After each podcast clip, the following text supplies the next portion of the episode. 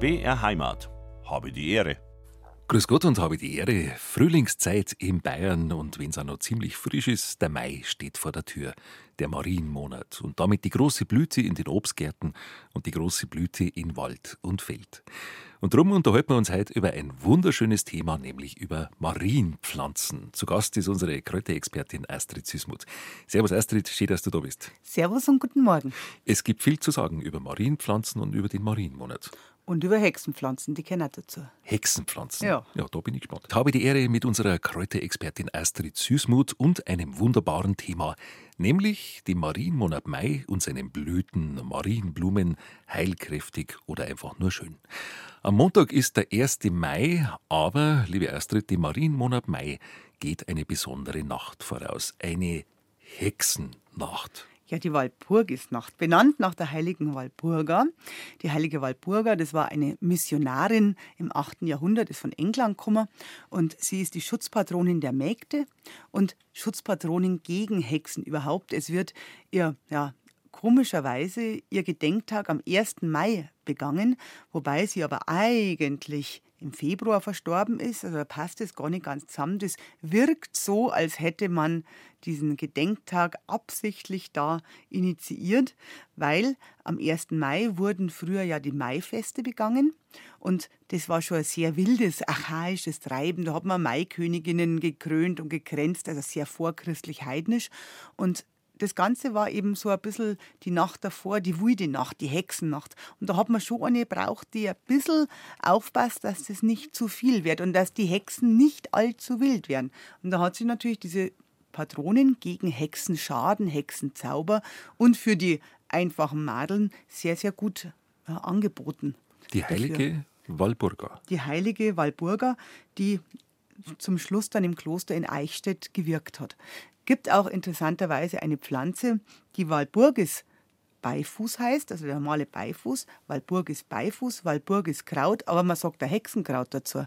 Und das ist unser Beifuß, den wir, der ganz normale Beifuß, den wir kennen, zum Ganserl.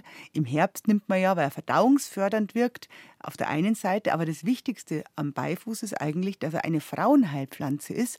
Eine Frauenheilpflanze, die ja, Wehen sehr stark verstärkt. Das ist so das Schwellenkraut zur Geburt, das man früher geräuchert hat, damit die letzten Wehen umso stärker werden und das Kind schnell daherkommt.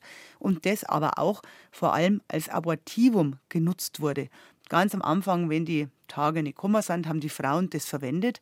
Und sehr, sehr spannend, diese Pflanze, die wirkt als Frauenheilpflanze, vor allem dann, wenn man es später im Jahr pflückt, so früh noch nicht. Und wenn man es jetzt pflückt, dann ist es kulturell gesehen vor allem eine Pflanze, die einen schützt vor, vor Geister, vor Gespenster, vor Dämonen. Und da gibt es eine sehr, sehr schöne Sage, dass die heilige Walpurga eben überall, wo sie hingekommen ist, Beifuß im Frühjahr gesammelt hat, Straußsal draus gemacht hat und überall in ihren Klöstern, Kirchen und Kapellen aufgehängt hat, damit ja keine Dämonen reinkommen.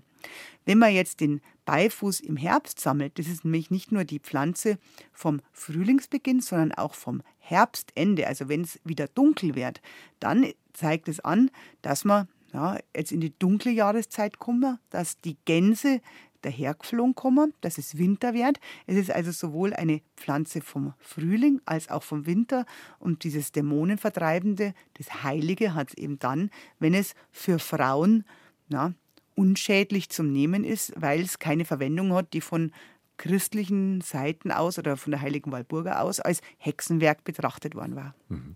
Wie kann man den Beifuß nehmen oder verwenden? Als Pulver oder als Tee? Man nimmt den als Tee, also Aha. ganz normalen Tee macht man eigentlich daraus, den man, den man trinken kann. Man kann auch den, zum Beispiel diesen Tee sehr gut bei geschwollene Fiers hernehmen. Wenn man kalte, geschwollene Fiers hat, dann macht man ein Fußbad draus, wo man sie reinstellt. Sehr, sehr angenehm. Es hilft schnell, dass es abschwillt. Und in der Oberpfalz haben sie eine ganz besondere Verwendung gehabt vom Beifuß. Also überlieferterweise hat man daraus eine Säum gemacht. Da tut man rein, äh, eine Raute, ein Mohn, ein Schierling und ein Beifuß. Das schmiert man auf die Fußsohle. Und dann braucht man einen abgeschnittenen Kurschwanz, auf den setzt man sich drauf und angeblich kann man dann die ganze Walpurgisnacht rumfliegen. Ich habe es jetzt aber noch nicht ausprobiert. Tja, in der Walpurgisnacht kann man rumfliegen oder man kann auch tanzen. Die Hexen tanzen, heißt's. Die Hexen tanzen, mhm. ja, auf dem Blocksberg, auf dem Brocken. Das ist eine Beschreibung, die eigentlich erst von diesen großen Beschreibungen des Hexensabbats daherkommt, die im 15., 16. Jahrhundert beschrieben worden sind und seit der Goethe Faust da die Walpurgisnacht am Brocken feiern haben lassen, da ist es natürlich dann in aller Munde gewesen auf einmal. Die erste die erste ähm, ja, Wein Walpurgisfest, Walpurgisfeier auf dem Brocken war aber tatsächlich erst 1896, ist von einem Verlagsbuchhändler aus Bad Harzburg organisiert worden. Es waren auch nur und ausschließlich Männer. Vielleicht haben sie gehofft, dass ein paar nackerte Weiber rumhupfen. Aber ähm, also die haben einfach gefeiert, haben ein Parkett gemacht, mhm. sind um Mitternacht zur Teufelskanzel gegangen und dann sind sie wieder heimgegangen. Äh, also da haben dann keine Hexen tanzt. Wenn man mhm. wirklich tanzende Hexen will, mhm. dann kann man zum Beispiel zu dem wilden Fräulein oder auf die Brecherspitze im Mangfallgebirge geht. Da ist übrigens auch das Tanzeck daneben. Das da passen. Oder das Säuling, da so ins, in die Allgäuer Alpen, da so ins Tanzen. Oder auf der Hohen Salve am Schlern. Oder am Walberla in Franken. Mhm wo auch die Walpurgiskapelle steht. Also wer Zeit hat in der Walpurgisnacht äh, zu diesen Plätzen, geh und schauen, ob die Hexen tanzen. Wir schauen auf eine weitere Walpurgispflanze, nämlich auf das Brandknabenkraut. Ja, das ist die Pflanze vom Walberla überhaupt. Also das Walberla ist ein singulär stehender kleiner Berg in Franken bei, im Landkreis Forchheim, ist nur 531 Meter hoch, also jetzt nicht so auffallend, aber gegenüber dem Umland eben erhoben. Und das ist eine der äh, außeralpinen Vorkommen des Brandknabenkrauts. Das ist eine kleine Orchidee, die blüht in schwarz auf und unten ist weiß und es schaut aus, als ob das richtig runterschmilzt dann die Farbe.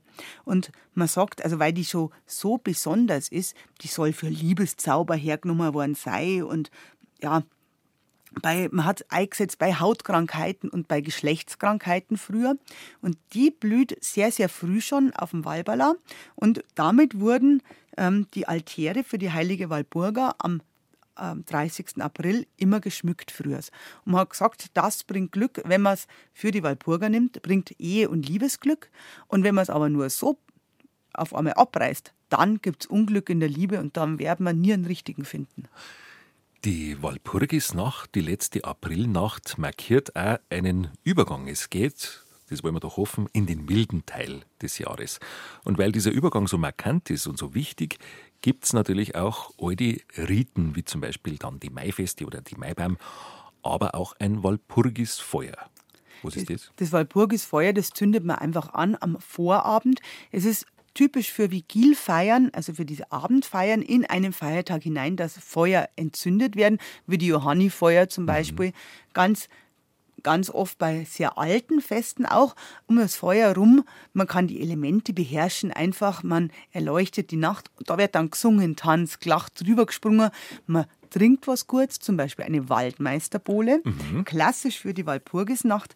Das, der Waldmeister heißt ja auch Maikraut und man weiß, wenn man da viel davon trinkt, das ist schlecht, weil da gibt es furchtbar Kopfschmerzen, es verstärkt die Alkoholwirkung. Aber wenn man wenig trinkt, nur ein, zwei Schluckerl, dann wird man sehr locker, sehr leicht, sehr fröhlich, sehr ausgelassen. Es wirkt antidepressiv leicht und nicht umsonst hat im 9. Jahrhundert schon einen, ein Benediktinermönch, Wandalbertus hat er geheißen, hat er geschrieben, schütte den perlenden Wein auf das Waldmeisterlein. Man darf aber, wie gesagt, nicht zu viel davon trinken, weil sonst kann es die Leber schädigen mhm. oder man kann auch fürchterliche Kopfschmerzen langanhaltend be bekommen eigentlich. Und ich habe gelesen, der Waldmeister schützt auch vor Hexen.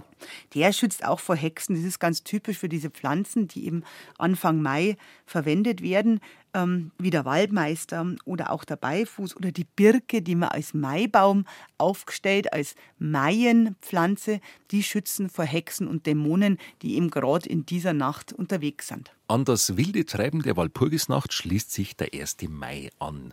Und dann beginnt der Marienmonat. Woher kommt eigentlich der Name Mai? Der Name Mai kommt von einer römischen oder auch griechischen Göttin namens Maya, mit I oder mit J geschrieben. Das ist eine äh, Fruchtbarkeitsgöttin, die für neue Lebenskraft steht, eine Frühlingsgöttin, ist befreundet, wirkt zusammen mit der Göttin Flora Und diese Göttin ist eben ähm, die Schutzpatronin dieser Jahreszeit in, in der Antike gewesen. Äh, das war die Tochter vom Atlas, der die Welt getragen hat. Und so kann man sich eigentlich auch vorstellen. Der Vater trägt die Welt und sie bringt die Fruchtbarkeit hinein. Und sie bringt unter anderem dann auch die Blumen und zum Beispiel die wunderschöne Majalis-Narzisse. Die Majalis-Narzisse, das ist eine Unterart der bei uns heimischen Dichter-Narzisse, eine, eine kleine Narzissenart mit weißen Blüten und in der Mitte ist eine goldene Krone. Hat man auch gesagt, das ist eine Marienpflanze, weil sie so weiß ist wie die Unschuld und die goldene Himmelskrone dabei ist. Duftet wunderbar. Diese wunderschöne Narzisse, die ist in Italien beheimatet. Und da gibt es so eine nette Geschichte dazu, dass die Nymphe, eine Nymphe dieser Göttin, also Nymphen sind ja diese Naturwesen, die im Wald und auf die Wiesen rumstreichen und auf die Pflanzen aufpassen. Und diese diese Nymphe, die war vollkommen unglücklich. Ihr Geliebter ist nicht mehr zu ihr zurückgekehrt und sie hat sich nur noch in Träumerei verloren und ist also gar nicht mehr ansprechbar gewesen. Und dann hat die Göttin eben diese kleine, feine Narzisse geschaffen, und wo die Nymphe die Blume gesehen hat, hat sie auf einmal tief einatmen können, war wieder glücklich und die Träumerei hat sie in Aktion umwandeln können sozusagen mhm. und war wieder lebenskräftig. Und tatsächlich weiß man, der Duft dieser Pflanze, von dieser Narzisse, der hilft einem Kopfschmerzen zu lindern und dass man wieder ja, aktionsfähig ist, dass man wieder zu Kräften kommt. Eine sehr interessante Pflanze, die eben übers Dasein und ihren, über ihren Duft hilft. Und sie hat auch eine äh, religiöse Verbindung. Sie ist die Symbolpflanze der heiligen Teresa. Sie ist die Symbolpflanze der heiligen Teresa von Avia ähm, die Schutzpatronin der Gärtner übrigens und der Blumenzüchter und gegen Kopfschmerzen leiden. Da haben wir es auch wieder dabei. Also es passt immer alles sehr, sehr schön zusammen. Und dass es natürlich noch eine Marienpflanze ist, passt hervorragend zum Marienmonat Mai. Mhm. Und darum geht es heute bei uns um den Marienmonat und um die Marienpflanzen. Und jetzt da mal die Frage, warum gilt der Mai als Marienmonat. Da müssen wir jetzt ein bisschen zurückgehen in der Geschichte. Der Mai ist ja der Beginn der fruchtbaren Jahreszeit. Die Kelten haben das Beltane gefeiert. Also Beltane heißt eigentlich Freudenfeuer. Wieder diese Feuer, die man angezündet hat, um aus der Dunkelheit rauszugehen, dass es versinnbildlicht wird. Jetzt wird es endlich heller. Es wurde dazu eine junge Frau bestimmt, die den, hatte die Fruchtbarkeit verkörpert hat, die hat man äh, um die Äcker gehen lassen. Die hat man geschmückt mit den Birken, mit den neuen Blumen des Jahres. Und diese, diese Symbolkräftigkeit einer jungen Frau, die das Leben äh, wieder zurückbringt, hat man übertragen im christlichen Sinne auf Maria, die Mutter Gottes, die ja auch das Leben Christi in dem Fall in, äh, ja, in die Welt gebracht hat. Diese Umdeutung eben hat begonnen schon in der Barockzeit. Da haben wir die ersten Marienandachten gehalten, um einen Gegenpol vielleicht auch zu schaffen ähm, zu Leuten, die noch die alte Religion verehrt haben, die noch den alten Traditionen des Maibaumaufstellens, was ja völlig archaisch ist. Man stellt sich vor, man stellt ein Stangerl auf und tut ein Granzal drauf. Da kann man sich ja denken, dass das Fruchtbarkeit steigern sein soll. Aber mit diesen Marienandachten sollte eben die Frömmigkeit auf Maria als Person übertragen werden. Und Maria wird so auch dargestellt als Maienkönigin mit zwölf Sterne. Diese zwölf Sterne stehen tatsächlich für den Lauf des Jahres, dass jetzt eben das Jahr wieder zurückkommt. Die erste Maiandacht kennt man, dass in Ferrara gehalten worden ist, 1784 von den Kamillianern und etwa 50 Jahre später am 1. Mai 1841 ist in München die allererste Maiandacht überhaupt in Bayern oder Deutschland gefeiert worden. Das war im Kloster der Guten Hirtinnen in Heidhausen. Die haben einen kleinen Altar hergestellt. Der Altar war mit Levkojen geschmückt, ganz wunderbare Duftblumen. Diese ähm, man hat Marienlieder gesungen, ein Gebet, eine Predigt hat es gegeben und dann eben diese Andacht. Und während der Andacht haben die Schwestern die Levkojen von dem Altar an die ganzen Gläubigen äh, verteilt um damit Schutz und Segen von der Jungfrau Maria zu spenden. Und das ist eine große Tradition geworden. Es ist immer beliebter worden. Die hatten riesigen Zulauf und diese Marienandachten haben sich tatsächlich dann auch verbreitet. Die Levkojen, das sind Pflanzen, die kennt man aus dem Garten oder aus dem Floristikhandwerk. Die stammen eigentlich aus dem Mittelmeerraum und angeblich sollen sie entstanden sein, ähm, wo äh, Maria auf dem Weg zur Krippe Pflanzen gesammelt hat und in ihr Kleid gesteckt hat, damit ihr wärmer ist. Und auf einmal hat es rausgetan und waren es duftende Blumen und sie sollen auch den Grab, äh, das Grab oder den Sarkophag Christi geschmückt haben. Tatsächlich wachsen sie ganz viel um die Grabeskirche in, ähm, in Jerusalem rundherum. Da gibt es sehr viele Levkojen und es sind wunderschöne, mhm. typische Schmuckpflanzen für die Maienaltäre mhm. und für die Marienaltäre. Die Blumen sind ja mit Maria sehr eng verbunden. Das heißt ja auch, als man das Grab Mariens öffnete, war darin kein Leichnam zu finden, sondern ein Meer aus Blumen. Deswegen, Rosen, ja. deswegen ist nämlich auch Maria Himmelfahrt der große Kräutertag, weil da diese ganzen Heilpflanzen in Andenken Mariens versammelt waren. Eine ganz richtig schöne Marienpflanze ist übrigens das Maiglöckchen. Das Maiglöckchen, wo es heißt, es ruft die an, die Gläubigen zur Marienandacht. Das finde ich immer so schön. Das habe ich mir als Kind immer vorgestellt, dass die auf einmal klingeln, aber ich habe es nie gehört. Zum Glück, weil es heißt, wenn man sie wirklich läuten hört, dann wird es eine Totenglocke werden. Oh. Müssen wir nicht haben, aber es gibt sehr, sehr schöne Überlieferungen. Auch in Paris zum Beispiel ist der 1. Mai der Tag des Maiglöckchens. Und wenn man das Maiglöckchen an diesem Tag verschenkt, dann hat man selber und der Beschenkte immer Glück und Freude im ganzen Jahr und man verschenkt es in Hoffnung auf eine bessere Welt und auf schönere Zeiten. Das hm. finde ich also toll. Sehr schön. Und die weiße Farbe steht auch für die Reinheit oder für die Bescheidenheit. Diese Reinheit oder Bescheidenheit wird immer durch weiße Farben symbolisiert. Deswegen sind typische Marienpflanzen auch immer gerne weiße Pflanzen. Der Mai ist ja voll von Marien, Gedenk- und Feiertagen. Ganz wichtig natürlich in Bayern bei uns der 1. Mai, das Fest Patrona Bavaria. Ist seit 1817 ein echter Gedenktag. Der König Ludwig III. hat 1917? es 19, 1917.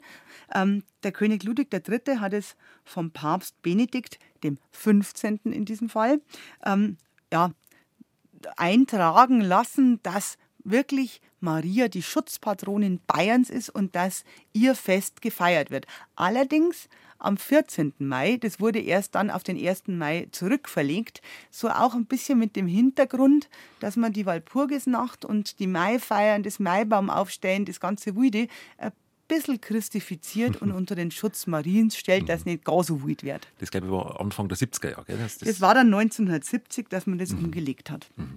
Und es geht also gleich so weiter. Am 3. Mai ist der nächste Marienfeiertag, allerdings in Polen. Ähm, das ist das Fest Unsere liebe Frau, Königin von Polen. 1617 hat da ein neapolitanischer Jesuit eine Offenbarung gehabt. Die Mutter Gottes hat zu ihm gesagt, sie möchte die Königin von Polen sein. Und als 1655, einige Jahre später, die Schweden in Polen einmarschiert sind, da haben sich die Polen unter dem Banner Mariens verteidigt. Vor allem war ähm, die schwarze Madonna von Czecho Schau eine ganz wichtige ja, Symbol einer Symbolkraft für den Kampf gegen mhm. die Eindringlinge. Mhm. Und diese schwarze Madonna wird seitdem eben als unsere liebe Frau von Polen verehrt. Man Bei uns sagt man Częstochow. Ist wahrscheinlich falsch ausgesprochen. Wahrscheinlich habe ich es falsch ausgesprochen. Nein, nein ich spreche es wahrscheinlich falsch aus, ja, aber die, mei die, meisten sagen Częstochow. So ist es bekannt einfach. Wir sprechen es wahrscheinlich falsch aus, aber so kennt man es genau. Mhm. Es ist ja, es heißt auch noch äh, Jasna Gora, dieses ganze UNESCO-Weltkulturerbe eben an diesem Kloster. Und da gibt es auch eine besondere Marienblume, nämlich das Leverblümchen. Das Leverblümchen, das auch Marias Tränen dort heißt. Dort blüht es vor allem in einer weißen Varietät, die gar nicht so oft vorkommt. Es soll Aha. aus den Tränen Mariens am äh, Grab Christi entstanden sein, auch wieder ein Hintergrund vieler Marienpflanzen. Und ähm, diese Leberblümchen werden auf einen Marienaltar gesteckt. Sie werden dann im Sommer tatsächlich die Blätter auch verwendet, um ähm, zu Maria Himmelfahrt die ähm, den Altar zu schmücken, also eine ganzjährige Marienpflanze, wo bei uns eigentlich gar nicht so bekannt ist. Wir kennen das Leberblümchen nur als alte Heilpflanze für die Leber. Tatsächlich. Ja, Hepatis äh, nobila heißt es bei uns. Ähm, das ist die edle Leberpflanze. Ähm, sie wurde früher in vielen Leberheilmitteln verwendet, ist ein bisschen giftig, weil es eine, ein Hahnenfußgewächs ist. Man muss sie antrocknen lassen und dann kann man es weiterverarbeiten, also nicht als Tee, sondern pharmakologisch zubereitet mhm. und ist heute noch in einigen sehr, sehr guten naturheilkundlichen Lebermitteln mit drin. Also der Name hat schon seinen Sinn. Der Name hat tatsächlich seinen Sinn.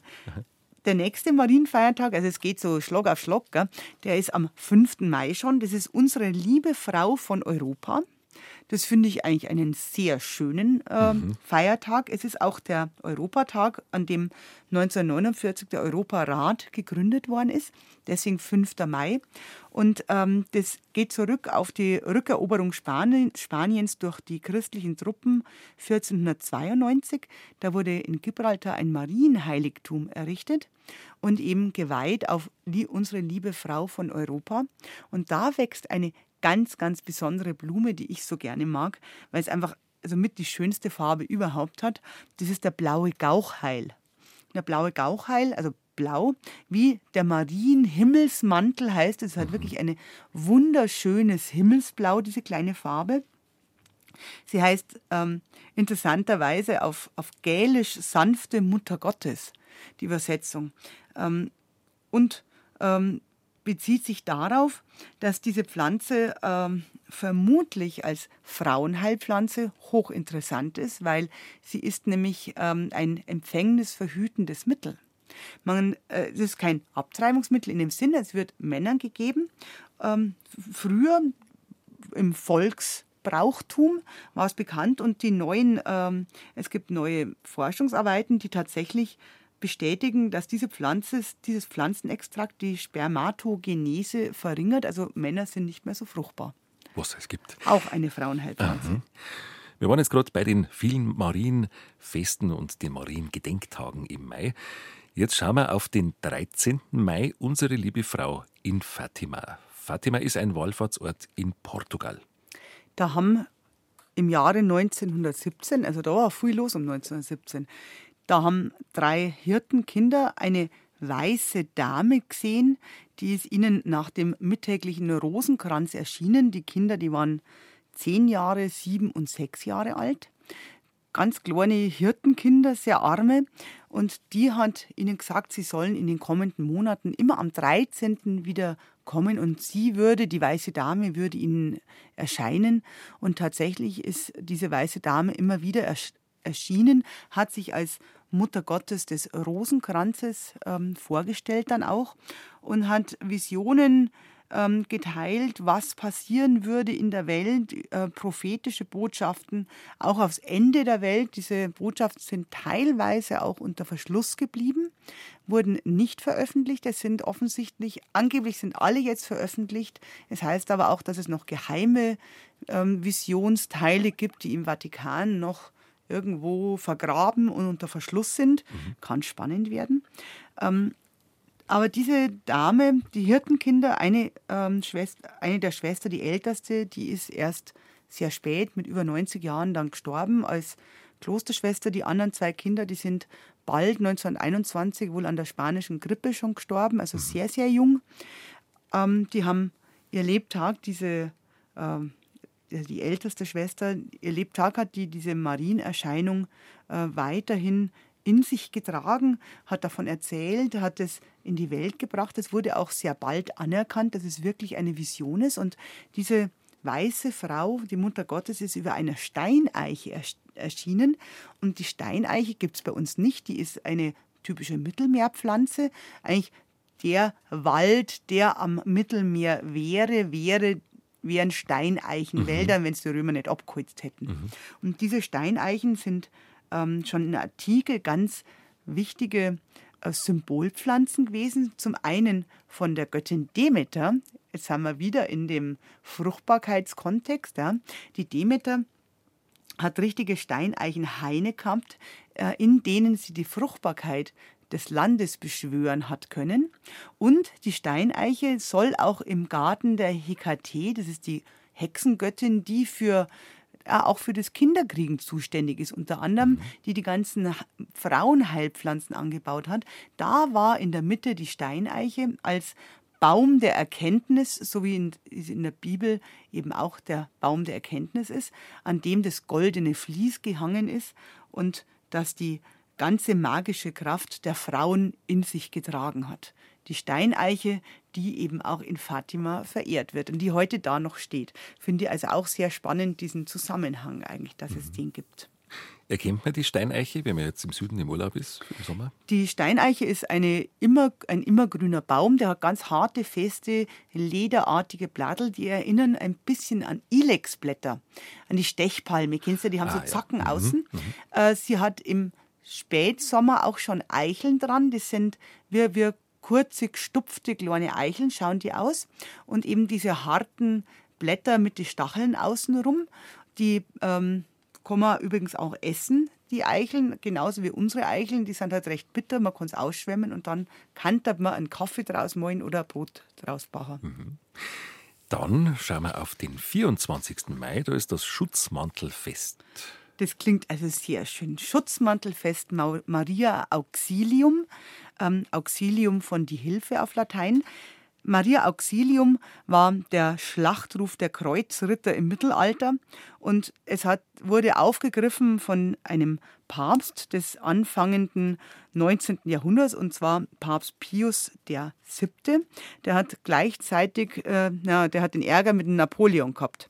Der Napoleon hat ja in Frankreich die ähm, Staatsreligion abgeschafft und er hat äh, dann auch noch den Papst festnehmen lassen, weil er den Kirchenstaat eingenommen hat. Das hat dem Papst natürlich nicht gefallen.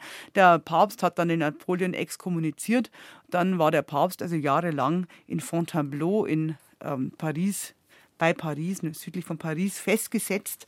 Und ähm, wo er endlich wieder frei war, hat er sich dann bei Maria für ihre Hilfe bedankt und hat eben am 24. Mai, wo er wieder freikommen ist, zum Schutzmantelfest deklariert. Und für Maria Schutzmantel gibt es eigentlich nur eine Pflanze, die da passend ist. Das mhm. ist der Frauenmantel. Mhm.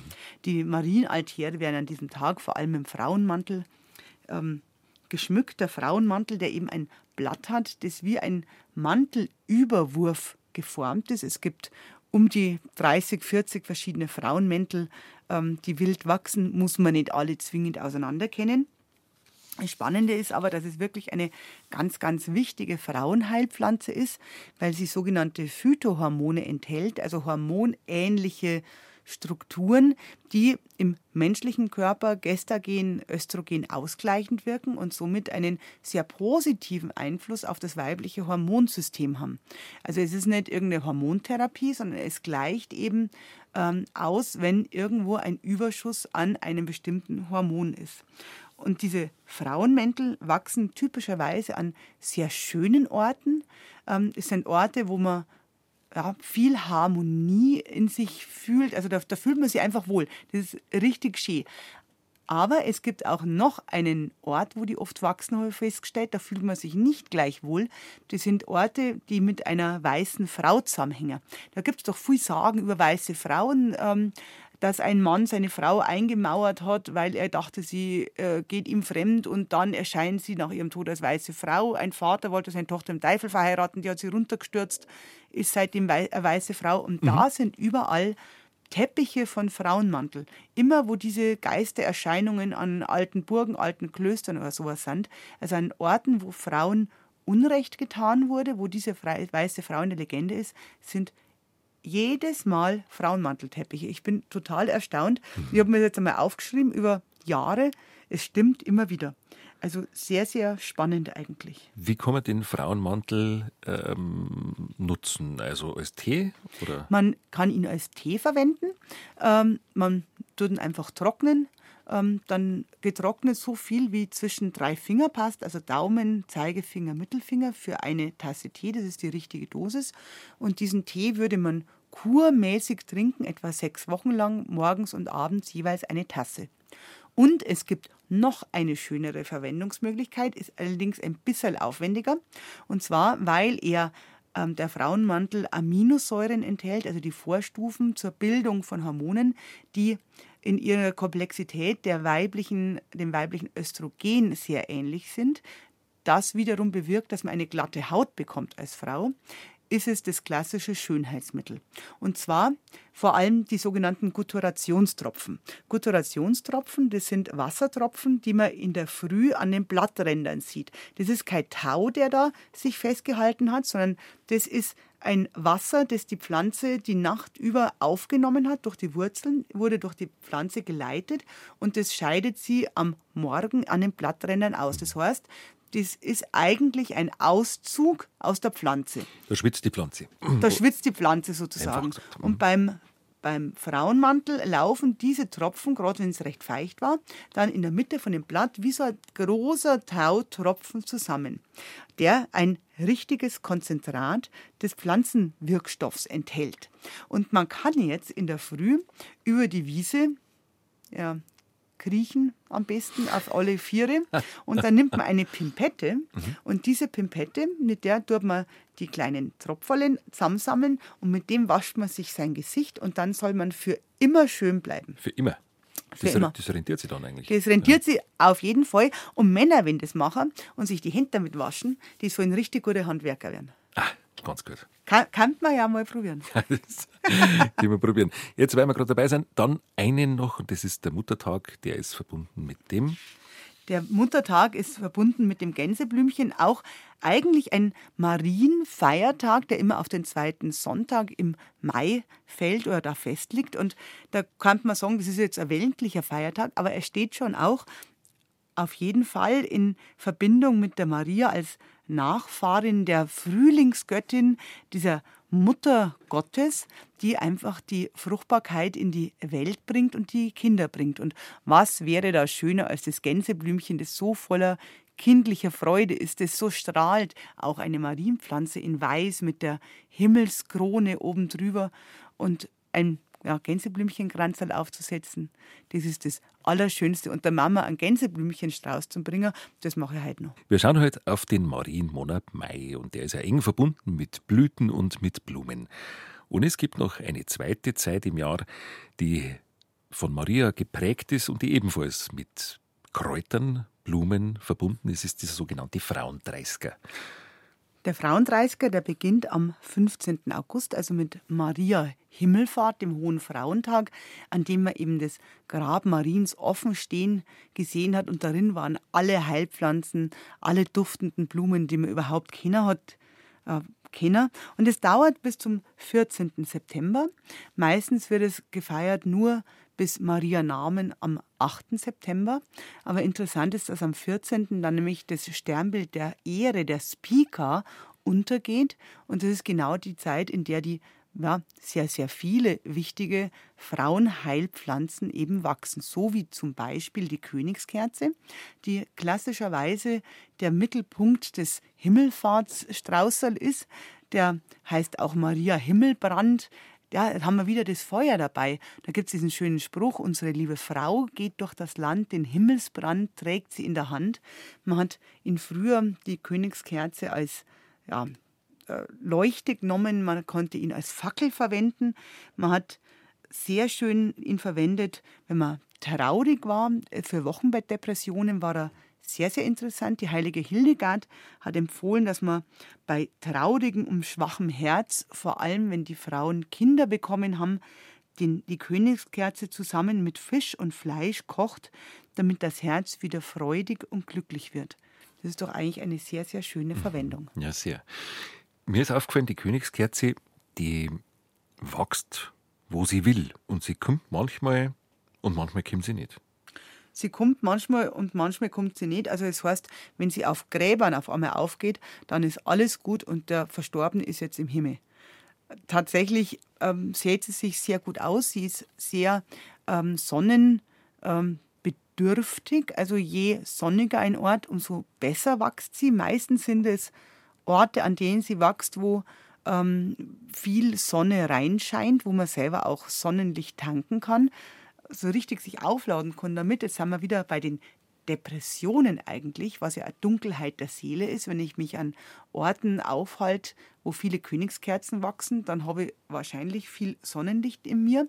Was gar nicht mengen ist, wenn etwas dunkel wird, ist, wenn etwas ähm, überwuchert wird, das mag es auch nicht. Sie mhm. ist eher an offene Stellen, an so Ruderalstellen nennt man das, und an Südhängen. Dir ist wahrscheinlich deswegen aufgefallen, auch, weil wenn äh, wo was aufgerissen wird und eine offene Baustelle zum Beispiel da mhm. ist, sie gehört zu den ersten Pflanzen, die sich da ansiedeln können. Und es schaut natürlich dann toll aus, wenn da alles hier ist eigentlich und dann auf einmal blüht diese wirklich stattliche große Pflanzen. Genau, die ja dann schon was Königliches hat, weil, eben weil sie so groß ist. Ja. Weil es so groß ist und das ist immer ganz spannend, so Riesenpflanzen, die haben wie eine eigene Welt um sich herum. Da ist man, denkt man sich, wo bin denn ich jetzt auf einmal? Das funktioniert bei der Königskerzen oder beim gelben Enzian funktioniert es. Es funktioniert bei der Erzengelwurz. Die Stellen sind so majestätisch, dass man sich richtig im Bann gezogen fühlt. Jetzt haben wir vieles erfahren, viel gelernt über den Marienmonat Mai und über Marienpflanzen. Und immer wieder, das ist Ihnen bestimmt auch schon aufgefallen, sieht man auf heiligen Darstellungen Blumen oder Pflanzen, die als Attribute gelten. Ebenfalls ein spannendes Thema, über das wir in der kommenden Stunde ratschen. Vielleicht haben Sie noch ein bisschen Zeit.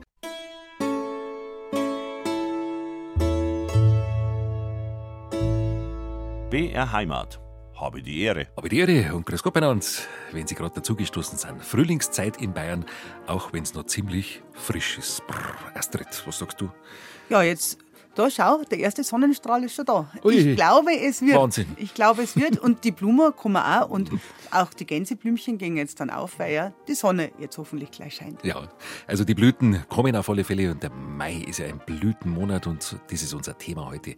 Der Marienmonat und der Blütenmonat Mai. Und gleich reden wir über heiligen Attribute. Pflanzen als heiligen Attribute. Wenn man in Kirchen und Kapellen die heiligen Bilder und die heiligen Figuren genauer betrachtet, dann stellt man oft fest, dass bei vielen Abbildungen ein sogenanntes Attribut dabei ist, ein Beiwerk, das zu der Heiligen oder dem Heiligen gehört, etwas, das ihn sie oder ihn auszeichnet und eine Geschichte erzählt, wie zum Beispiel der Turm bei der heiligen Barbara oder das Rad bei der heiligen Katharina. Und solche Attribute gibt es auch als Pflanzen und auch bei der Mutter Gottes, Astrid. Also Attribute sind ja grundsätzlich so ein kennzeichnendes Beiwerk von Darstellungen von Heilige, damit man diese Heilige, Heiligen genau einordnen kann. Meistens zeigt es auch noch so ein Martyrium an, äh, beim Laurentius zum Beispiel der Rost, auf dem er geröstet worden ist. Ja. Ganz, ganz typisch. Und es sind auch Symbole für Eigenschaften oder Charakteristika.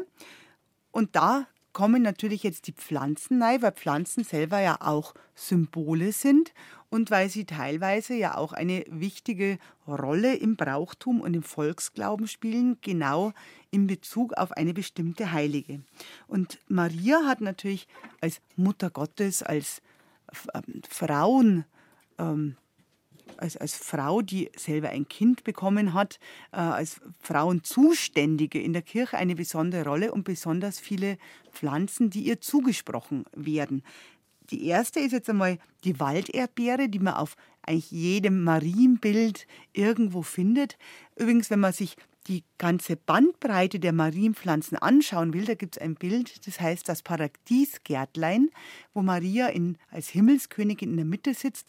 Und da sind die ganzen Marienpflanzen dargestellt, eben unter anderem die Walderdbeere mit den weißen Blüten, die für die Reinheit Mariens widerstehen, ähm, die eine Allegorie von frommen und guten Gedanken sind. Es gibt da noch Legenden darüber, dass ähm, Maria die ungeborenen Kinder vor der Sommersonnenwende mit den Walderdbeeren speist und alles, was zu Boden gefallen ist, wenn man die gesammelt hat, die Walderdbeeren, das gehört auch wieder diesen verstorbenen Kindern, für die das das Essen ist. Angeblich sollen die Walderdbeeren früher ein ganz intensiven Geschmack gehabt haben und man war sofort satt davon. Gibt es die Legende, dass Maria durch den Wald gegangen ist und hat einen Burm getroffen, der hat Walderdbeeren in einem Kerwald gesammelt. Und dann haben sie gefragt, was hast du da? Und dann hat er gesagt, nix. Ja, und dann seitdem, also Grante konnte Maria auch werden und seitdem schmecken die nach nicht mehr viel und man wird nicht mehr satt davon. Sehr interessant. Als Frauenheilpflanze auch mhm. sehr, sehr interessant, ein, wenn man die Walderdbeeren, die übrigens keine Wildform von unseren großen Erdbeeren sind, sondern die heimische Pflanzen sind. Die großen Erdbeeren, die wir als Gartenerdbeeren haben, die sind aus Chile und sind erst im 18. Jahrhundert zu uns gekommen. Also eine amerikanische Pflanze. Wenn man diese heimischen Walderdbeeren als Brei zerdrückt, dann ist es das beste Heilmittel für zerbissene Brustwarzen beim Stillen. Wenn die Kinder also da mit den ersten Zähnchen recht beißen, da hilft es wieder als Heilmittel mhm. wiederum. Das Veilchen ist auch eine klassische Marienpflanze, das Pfeilchen, das für Bescheidenheit steht und für Demut.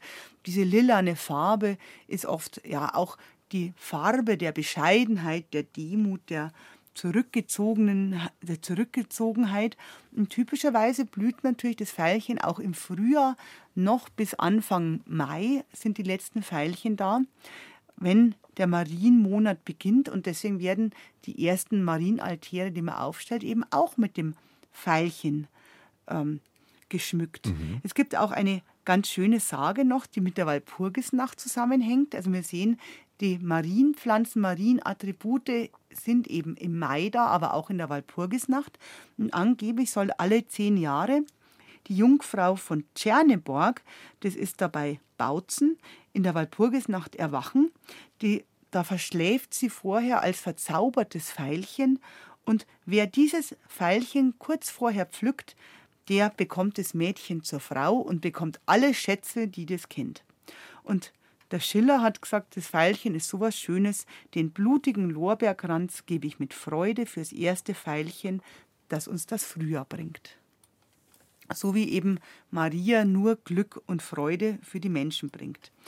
Überhaupt sind ähm, die Marienpflanzen typische Frauenheilpflanzen. Das sieht man übrigens auch am Veilchen.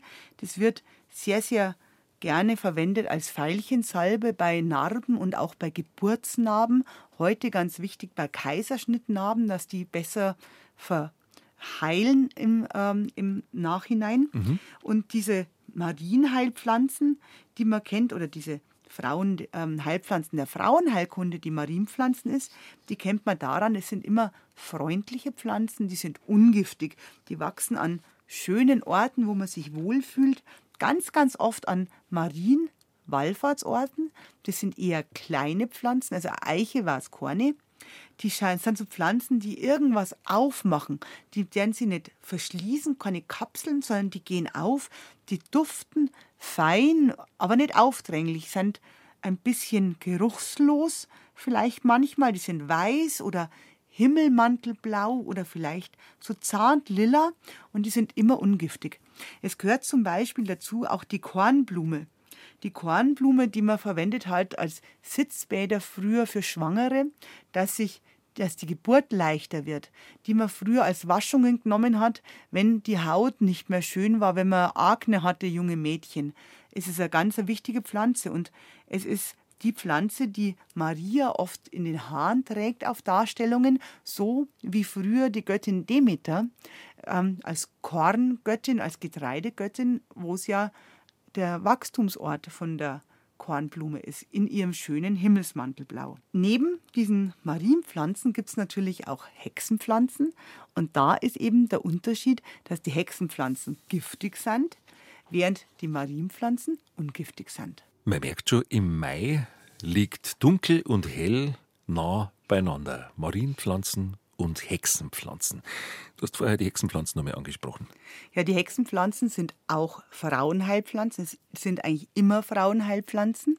Die wurden früher von weisen Frauen, meistens von Hebammen, verwendet in der Frauenheilkunde, um Totgeburten auszutreiben, um Abtreibungen zu machen, was ja früher für die Frauen überlebensnotwendig war, ähm, gerade wenn es junge Mädel waren, die ungewollt schwanger worden sind.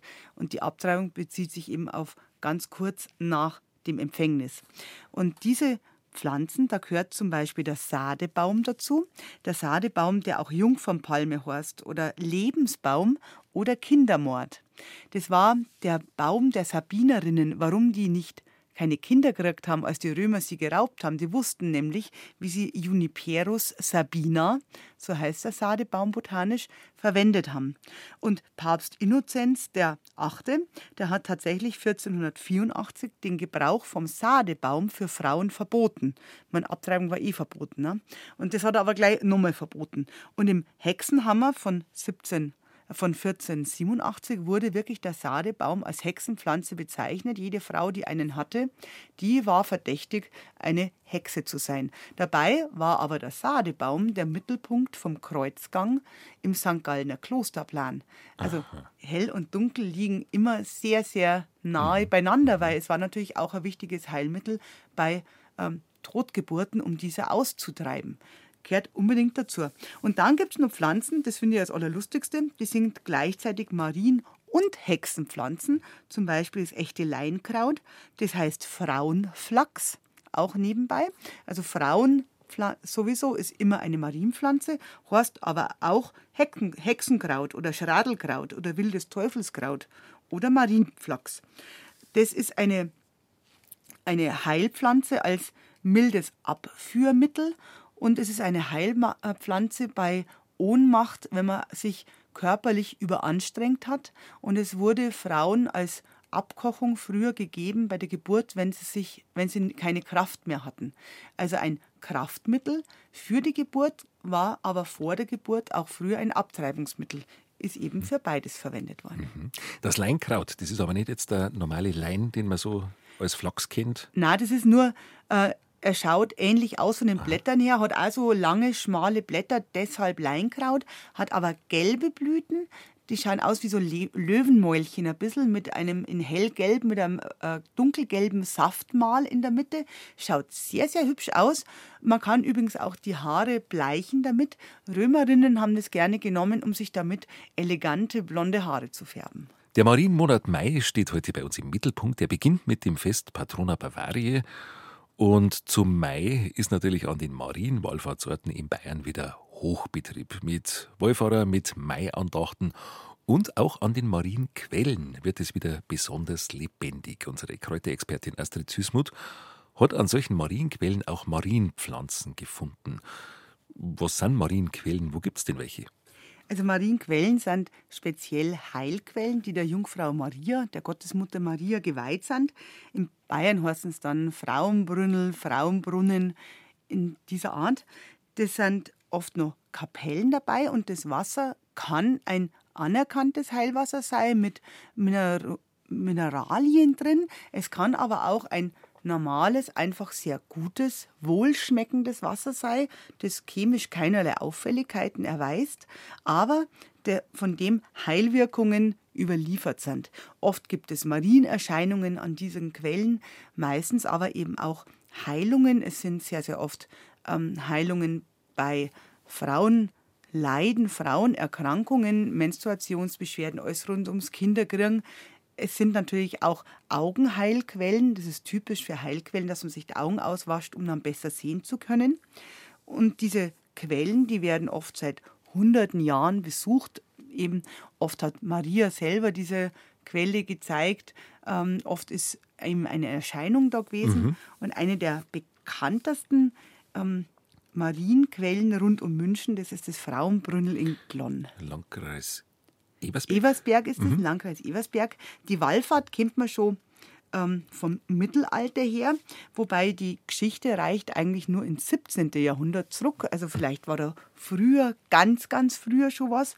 Es soll eine ähm, Frau zu Maria gebetet haben und die Frau, ähm, der ist Maria dann erschienen und hat ihr gesagt, sie würde ihr eine heilige Quelle zorgen, an der die, die, Frau, die den Frauen dann helfen würde, dass sie ihre Schwangerschaft besser ähm, und leichter durchstehen können und gesund Kinder kriegen. Und die Maria ähm, hat ihr gesagt, dort zu beten. Die junge Frau hat dann an der Stelle gebetet und tatsächlich ist genau dort dann eine Quelle entsprungen. Mhm. Tatsächlich. Es wurde ein kleines ja, Kapellchen daneben hingebaut, drüber gebaut und das ist immer noch eine ganz, ganz wichtige Heilquelle bei Beschwerden rund ums Kinderkriegen, Menstruation. Mhm. Es gehen ja viele Frauen auch hin, wenn sie sich Kinder wünschen und trinken von dem Wasser kurmäßig. Da kommen ja wirklich die Leute, ich war mal dort und da kommen die Leute wirklich mit die Kanister. Da kommen die Leute mit die Kanister, um das nach Hause zu bringen. Ähm, und was mir an dem Frauenbrünnel so gefällt, da sind eben ganz, ganz typisch fast ja, ein, ein richtiger Kanon von Frauenheilpflanzen, eben von diesen Marienpflanzen, die man typischerweise rund um Marienquellen findet. Es ist der Weißdorn dort, es ist das Mädesüß da, die Walderdbeeren, das Gänseblümchen, die Veilchen und eine echte Seltenheit bei uns in Bayern gibt es gar nicht so oft die weiße Lichtnelke. Die weiße Lichtnelke, du kennst vielleicht diese rosane Lichtnelke, die so schön leuchtet, und die gibt es seltener eben in weiß, heißt auch Marienröschen. Ähm, sieht man schon wieder daran, eine Frauenheilpflanze, eine Marienpflanze, man setzt die ein bei Menstruationsbeschwerden, bei schmerzhaften Menstruationskrämpfen, bei Hitzewallungen in den Wechseljahren. Und es gibt eine Legende, dass die Anna, also die Mutter von Maria, im Traum von einem Enkel besucht worden ist. Der hat ihr eine Pflanze gezeigt im Traum und hat gesagt, sie soll es am nächsten Tag draußen auf der Wiesen suchen, die Anna. Und die Anna hat die gesucht und gefunden und hat es in ihren eigenen Garten gebracht und hat sie die Pflanze ihrer Tochter Maria als Erinnerung an deren Reinheit und Unschuld gewidmet. Also auch da sieht man, es hat wohl irgendwas mit ja, Frauen und mit dem Kinderkrank zum tun. Frauenbründel ist ein begehrter Marienort, an dem die Menschen Heilwasser in Flaschen und teilweise sogar in Kanistern holen. Und es gibt noch weitere Brunnenorte, Frauenbrunnenorte, Astrid in Bayern. Ja, zum Beispiel gibt es das Zellbründel bei Felizenzell. Da ist eine Brunnenkapelle mit einer Mutter Gottes, auch mit der schmerzhaften Mutter Gottes. Da wird das Heilwasser fürs Immunsystem verwendet vor allem. Dann gibt es die Wallfahrtskirche Maria Kirchwald mit der heiligen Quelle in Nussdorf am Inn, wo erst die Maria das schädliche Wasser zu einem Trinkwasser und auch noch zu einer Heilquelle gemacht hat. Heute noch ein wunderschöner Wallfahrtsort. Da sind ja immer viel Mai-Andachten und Wallfahrten gingen hier. Mhm. Ganz, Kirchwald ganz bei Nussdorf am Inn. Kirchwald bei Nussdorf am Inn. Rosenheim, genau. Rosenheim geht man mhm. so ein Stündel rauf von Nussdorf. Sehr, sehr schön. Und mir dann immer die Schulkinder leid, weil man denkt, die haben früher jeden Tag dann aufgemüssen, weil ja die Schule drum war beim Eremiten. Also ja. jeden Tag, das ist ein weiter Schulweg. Ähm, dann gibt es das Marienbrünnlein in Wemding. Ähm, Schwaben. Einer, in Schwaben mit einer Wallfahrtsbasilika. Das ist auch wunderschön. Da läuft das Quellwasser aus goldenen Muscheln in vier Schalen runter. Also ganz, ganz was Besonderes. Das Frauenbrünnel in Schneidsee zum Beispiel, das ist ein bisschen versteckt im Wald drin. Mhm. Eine Mutter Gottes geweihte Kapelle mit Brunnenhäuschen. Ganz was, was Eigenes eigentlich. Ich finde, es hat, hat so eine Weltabgeschiedenheit. Auch hier verwendet man das Wasser bei Augenleiden, aber auch bei fieberhaften Erkrankungen. Ich war mal in der Corona-Zeit dort, also da sind auch die Leute kanisterweise gekommen. Ähm, ja, scheint gewirkt zu haben, die mhm. Song. Ne? Äh, richtig gut. Und ein, ein, äh, eine Frauenquelle, die eigentlich eine sehr große Quelle ist, aber gar nicht so bekannt. Das ist die Wallfahrtskirche Frauenbründel in Maria Abbach. Das ist an der Donau Richtung Regensburg, Richtung Regensburg mhm. auf. Und da war einmal eine hölzerne Feldkapelle und ist dann um 1700 eine Klause errichtet worden. Und an der Außenseite vom Kirchenchor, da ist eine frische, ganz klare Quelle.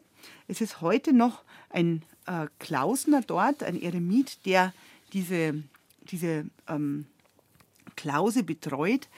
Ganz eine schöne äh, Beschreibungen gibt es drüber, dass Sommergäste kommen und den, den Ort im Tann neben dem finsteren, dunklen Tannenwald besuchen. Es sind wirklich einige Tannen zu finden. Auch die Tanne übrigens eine Marienpflanze. Die steht so fürs Unvergängliche, fürs ewige Leben. Da gibt es auch viele Marienbilder. Maria unter der Tanne, Maria Tannen.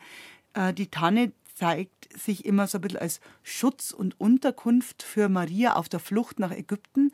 Also als Weiterentwicklung praktisch vom Christbaum, dass mhm. es eben ein Schutzraum ist, wenn es aufmacht. Die Tanne ist also ein Symbol für Hoffnung und für Erneuerung.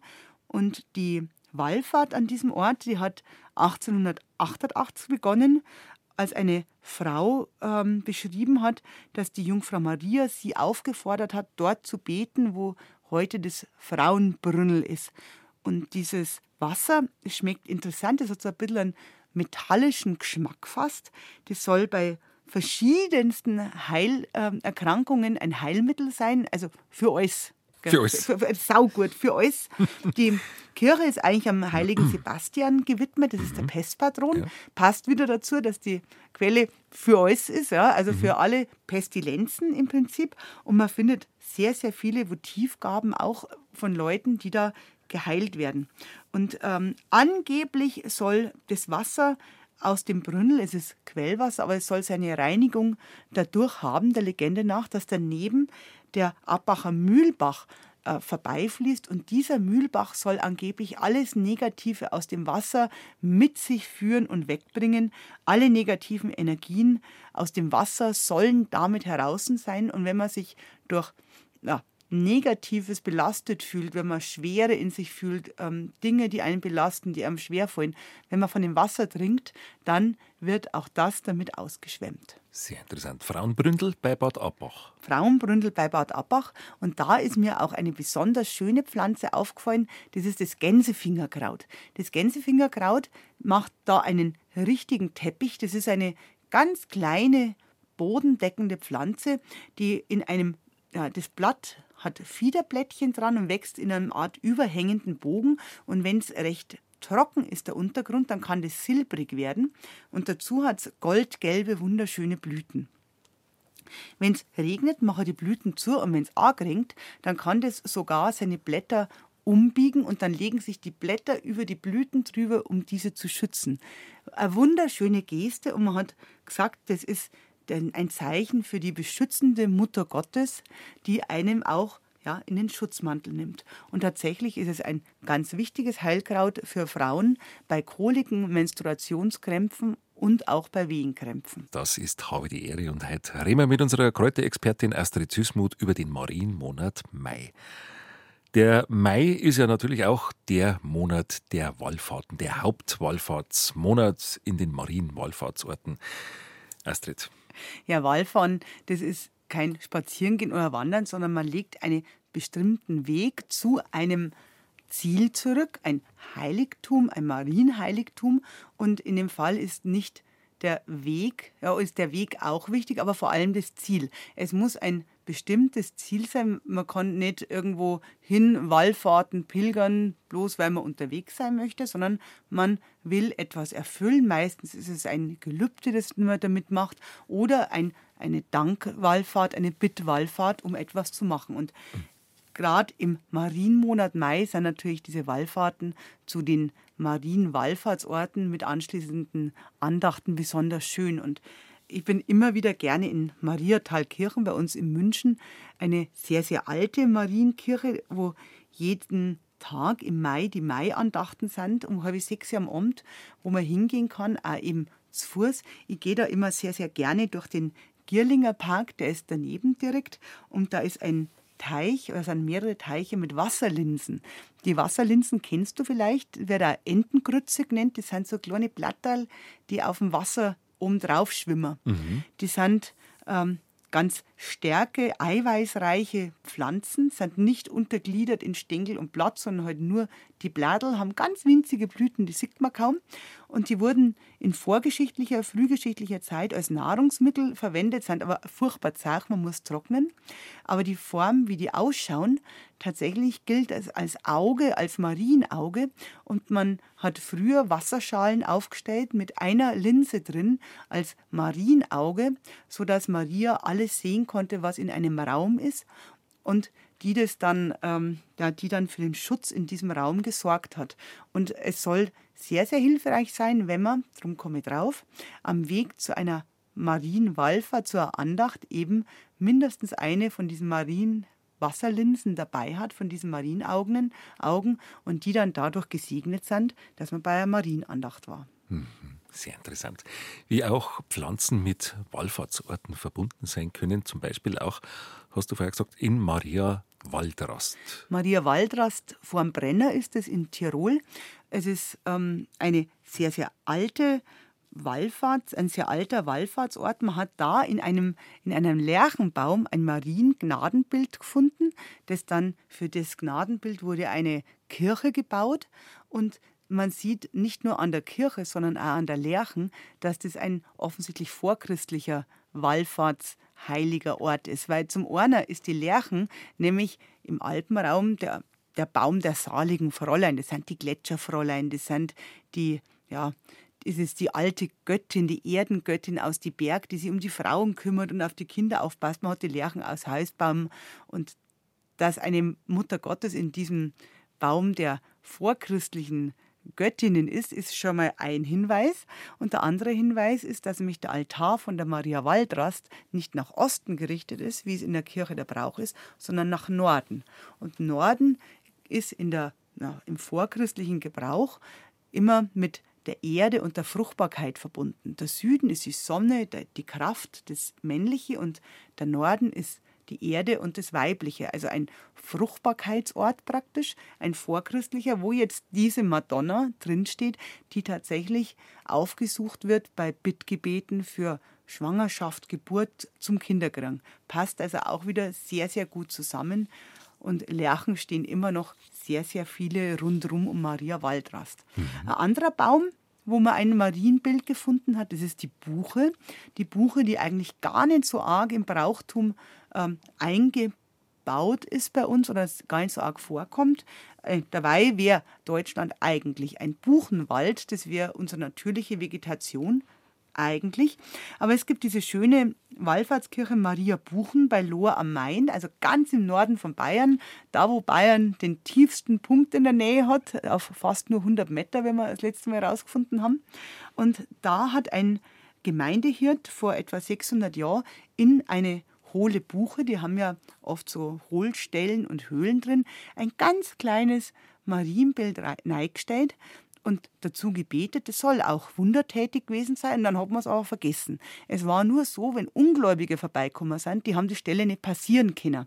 Und einer von diesen Ungläubigen, die das nicht passieren konnten, hat dann mit seinem Schwert auf die Buche geschlagen und auf einmal hat es geschrien und man hat geschaut, was los ist, hat den Baum gefällt, der hat um Hilfe geholt und man hat dieses wunderbare Marienbild drin gefunden und nur das Jesuskindl, das hat einen blutigen Streich am Rücken gehabt von dem Schwert. Und jetzt schauen wir noch in den Bauernkalender bzw. in den Heiligenkalender. Heute ist der 27. April, der Tag des heiligen Simeon.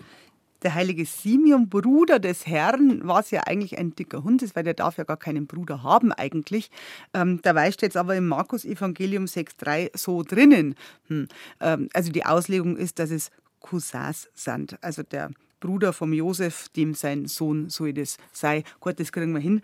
Ähm, es ist bei uns jetzt zwar ein Gedenktag, aber wir haben einen, ähm, einen Spruch dazu, eigentlich nur aus Frankreich. Das macht aber gar nichts. Bayerisch, Französisch, das haut immer schon hier. Und da heißt der schöne Spruch: À partir de Saint-Simeon, tu peux s'aimer tes melons. Also ab St. Simeon kann man seine Melonen aussäen, was jetzt bei uns im Freiland nicht so gut funktioniert. Aber tatsächlich, wenn man jetzt die Melonen, ähm, die Samen von den Melonen einweigt, so 24 bis 48 Stunden in lauwarmem Wasser und dann in ganz normale Anzuchterde stellt und vortreibt im Haus, dann kann man nach die Eisheiligen Mitte Mai die hinaussetzen ähm, man muss immer noch schauen, dass sie schön warm und sonnig stehen, aber man kann tatsächlich auch Melonen haben. Und ich habe das vor zwei Jahren probiert. Es hat tatsächlich funktioniert mit einer echten Honigmelone. Naja, ich habe also Zähne habe ich eingesetzt und es ist eigentlich nur eine geworden mit einer kleinen Melone, aber es war meine Melone. Schick. Immerhin. Also und die es, war dann gut. Die war ausgesprochen gut. Wir haben es zu viert gegessen und es war wirklich nicht viel, aber sie war richtig gut. Und die Melonen sind also übrigens auch wieder hervorragende ähm, Heilpflanzen, was man gar nicht so weiß. Die sind nicht nur durststillend, wenn man es trinkt, sondern sie lindern als Auflage Gelenkschmerzen und vor allem Wachstumsschmerzen bei Kindern. Das ist ganz, ganz interessant, wenn denen die Oberschenkelknochen mhm. wedern oder die Knie wedern, wenn sie gerade recht geschossen sind. Und man nimmt Scheiben von der Honigmelone und legt es drauf, dann wirkt es kühlend und lindernd für diese Schmerzen. Ganz was Feines. Mhm. Der heilige Simeon am 27. April. Heute haben wir über den Marienmonat Mai gesprochen und natürlich möchten wir, dass jetzt dann endlich einmal ein bisschen milder wird, ein bisschen wärmer. Äh, vorgestern am 25. war der Markustag und da habe ich äh, in den Bauernkalender geschaut, steht eine Regel drin, die heißt, regnet es am Markustag, es 40 Tage so bleiben mag. Dann denke das sauber, das kann ja toll werden. Ach, oje, oje. Ähm, also dann hoffen wir, dass es am 1. Mai keinen Wind gibt, weil windet es am 1. Mai dann das ganze Jahr. Ähm, aber regnen darf es übrigens in der Walpurgisnacht, weil Regen auf Walpurgisnacht hat stets ein gutes Jahr gebracht. Mhm. Wo ich jetzt aber drauf schaue, und das funktioniert wirklich in jedem Jahr erstaunlicherweise, das ist das Wetter am Kreuzauffindungstag. Das ist der 3. Mai und das heißt, wie das Wetter am Kreuzauffindungstag bis Himmelfahrt es bleiben mag. Das ist heuer der 18. Mai und das stimmt meistens. Mhm. Also nächste Woche, das ist der der Mittwoch? Mittwoch? Am Mittwoch aufs Wetter schauen und so bleibt es dann bis zum Himmelfahrtstag. Sehr gut, das machen wir. Da schauen wir alle, wie es wird. Dankeschön, liebe Astrid Süßmuth. Danke fürs Kommen. Ich sage danke. Das nächste Mal bist du da Ende Mai am 25. und da geht es um die Kräuterzeit zu Pfingsten.